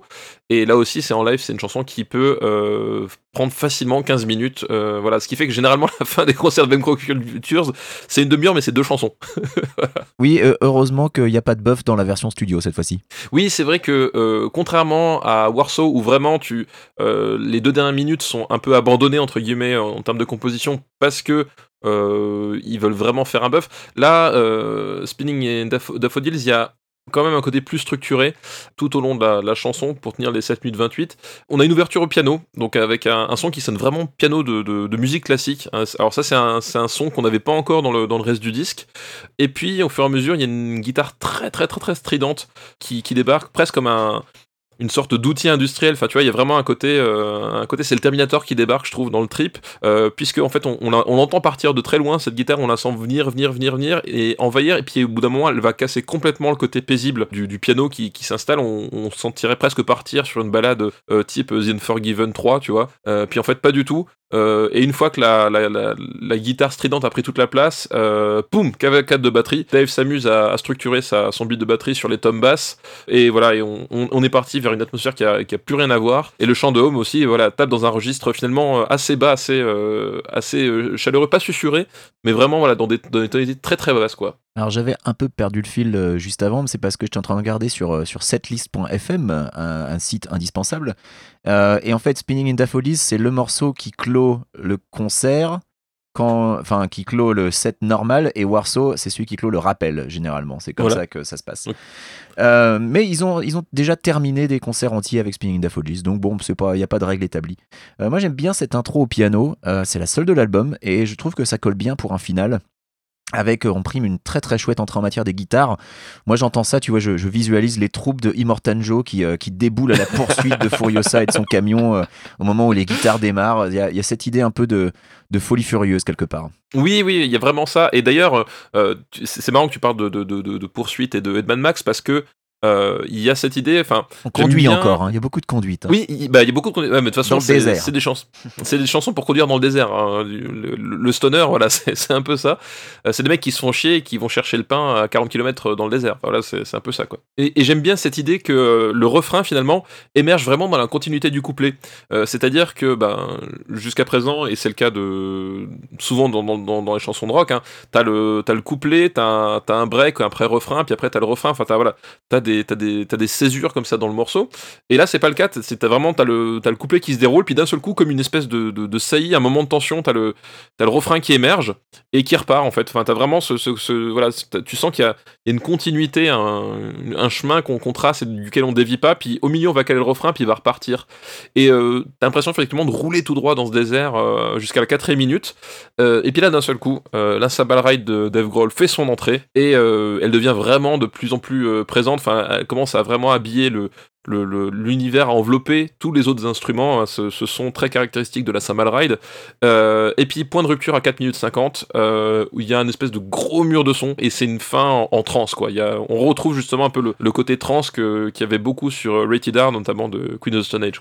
Et le morceau est finalement assez simple, avec euh, peu de changements de structure, mais comme il est efficace et brut de décoffrage, bah, ça fonctionne.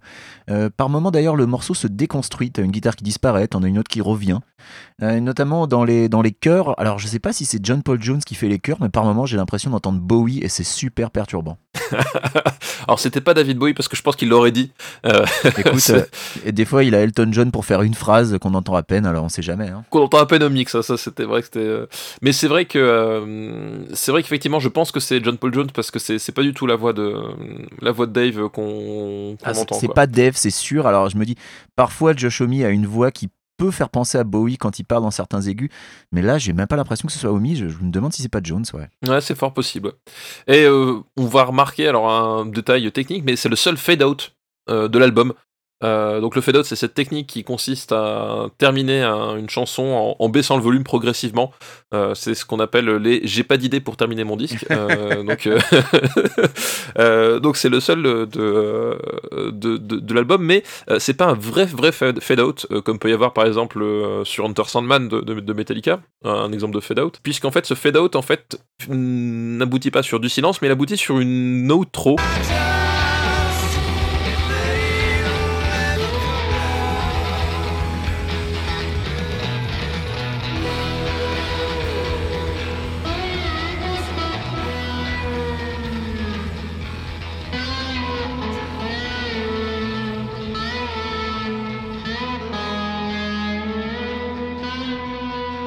Un truc complètement barré. Euh, moi, j'ai l'impression qu'en fait, à ce moment-là, le groupe sort de l'asile.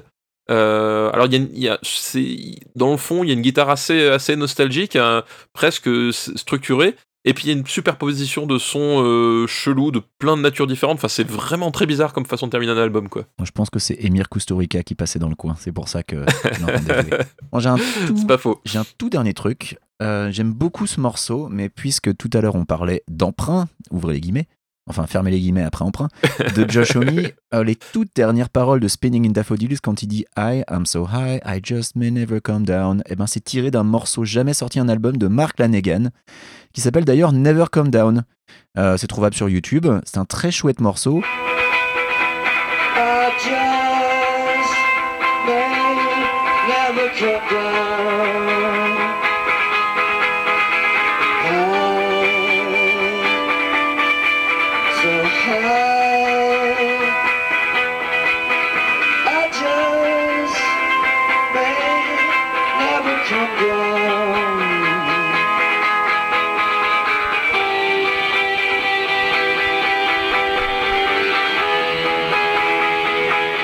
Et c'est vraiment chanté de la même manière, c'est les mêmes paroles. Je pense qu'étant donné la proximité entre Mark Lanegan et Josh Homme, parce que euh, Mark Lanegan, faut qu'on le rappelle, il a chanté sur plusieurs albums des Queens of Stone Age, on lui avait même proposé d'être le chanteur officiel, il avait décliné l'offre. Il collabore très souvent avec des membres du groupe, hein. Troy Van Leeuwen joue euh, fréquemment de la guitare avec euh, Mark Lanegan en tournée. Et puis il avait accompagné les, les Kotsa sur, sur scène pendant euh, plusieurs années aussi. Ah oui, hein. oui, oui, tout à fait. Il n'est pas impossible d'imaginer que Josh Homme a pu soit le lui emprunter, soit c'était carrément lui l'auteur du morceau en question. Bon, bah, eux seuls connaissent le fin mot de l'histoire. Ah, mais moi j'aime bien. On, on termine, tu vois, sur une note de mystère, tu vois. Non, mais on termine sur une petite anecdote. Oui, c'est très très bien. Et en plus, euh, pour le coup, Mark Lanegan, petit aparté, c'est un type qui a des univers musicaux euh, extrêmement euh, variés. Enfin, vraiment, c'est lui qui m'a fait découvrir du, du rock touareg. Donc euh, c'est pour vous dire, euh, c'est pour vous dire quand même qu'on est loin finalement des, trucs qu'on écoute d'habitude. Euh, et c'est super bien. Enfin voilà, il- c'est un, un mec qui, collabore avec plein d'artistes et qui et qui a vraiment une sorte de volonté de, recherche permanente dans, ses approches et ses collaborations. Et c'est très stimulant à, écouter. Donc voilà, écoutez Mark Lanegan.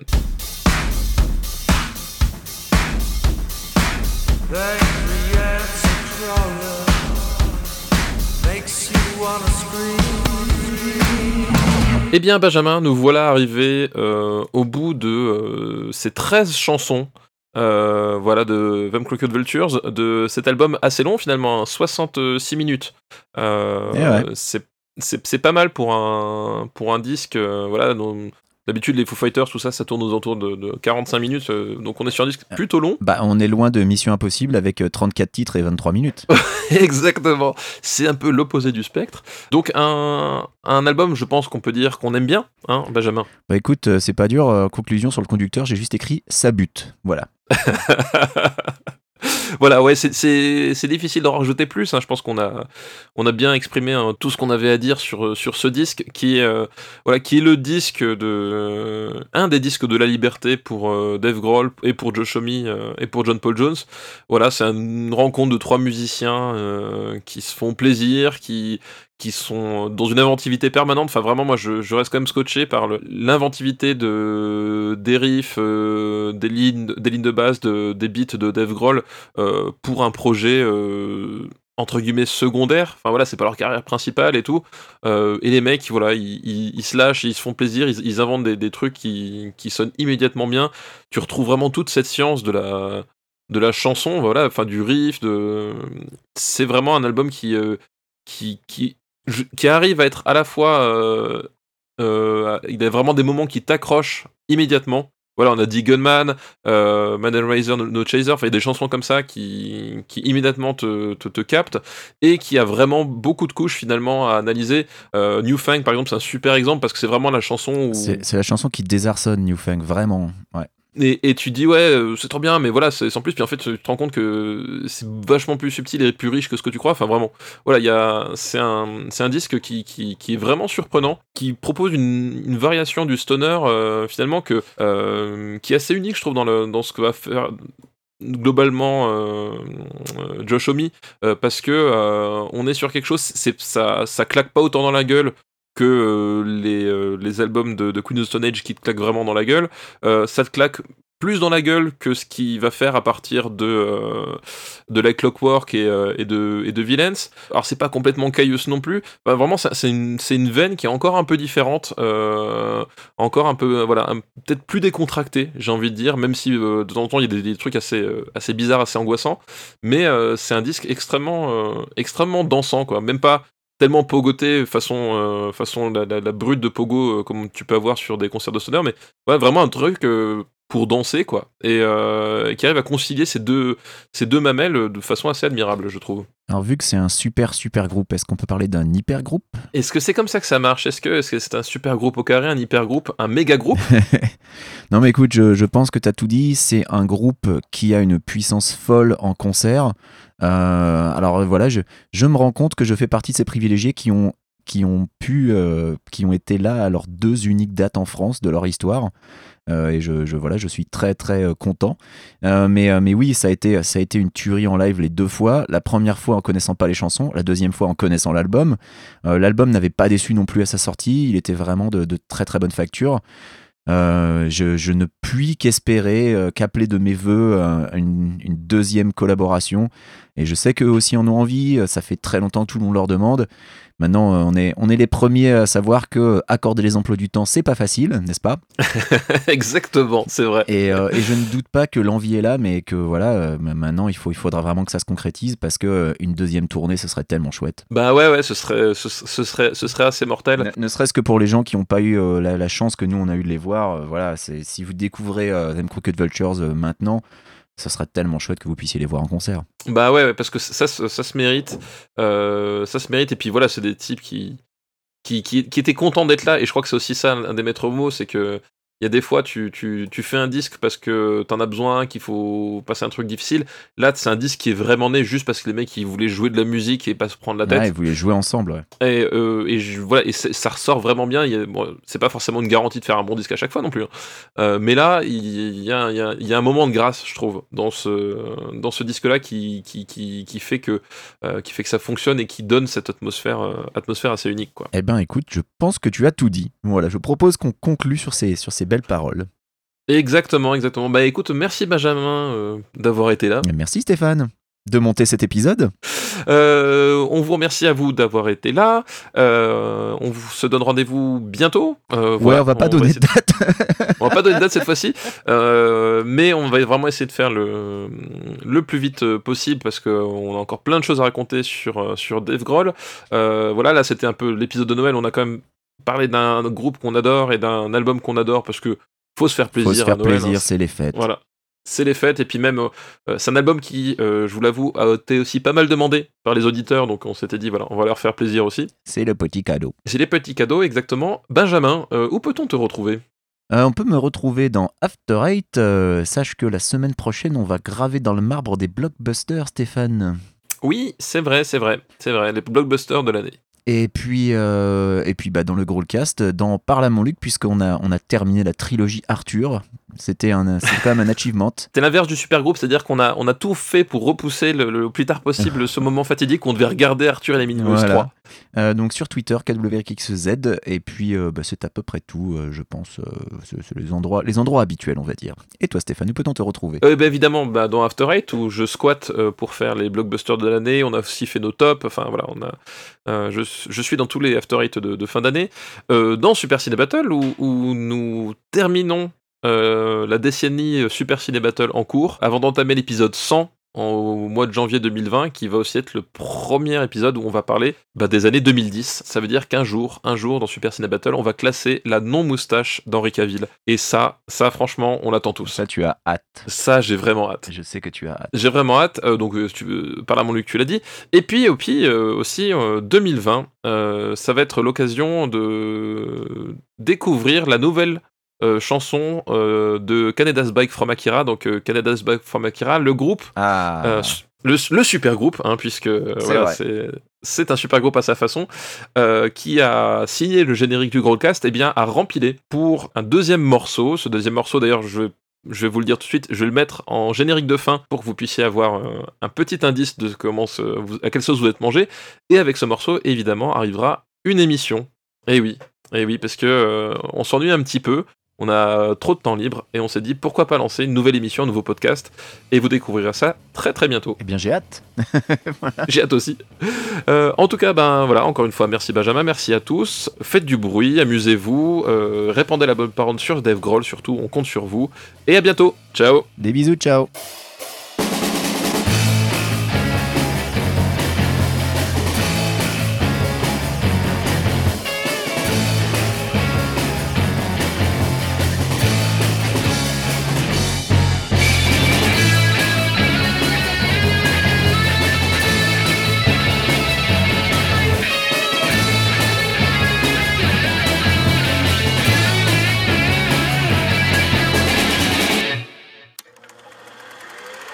Une production RPU.